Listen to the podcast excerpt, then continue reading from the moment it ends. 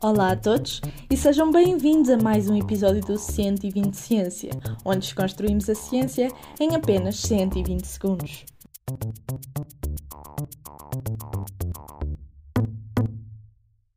Aumentar a literacia em saúde mental pode ser uma estratégia para apoiar os estudantes do ensino superior. Esta foi a conclusão do estudo de José Carlos Carvalho e Carlos Sequeira, docentes da ESEP. O estudo com o título Predictors of Positive Mental Health in Higher Education Students, a Cross-Sectional Predictive Study, teve como finalidade descrever a saúde mental positiva, a vulnerabilidade psicológica e identificar os preditores de saúde mental positiva em estudantes do ensino superior.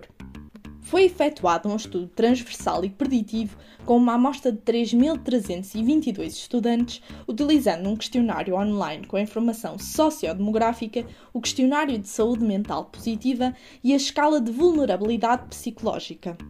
A maioria dos participantes registaram um nível próspero e 67,7% da amostra pontuou níveis altos de vulnerabilidade psicológica.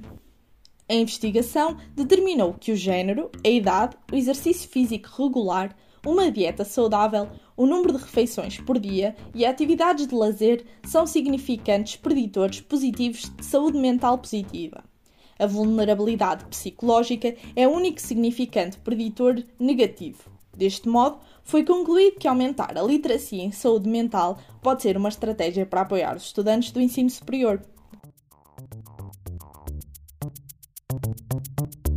Thank you.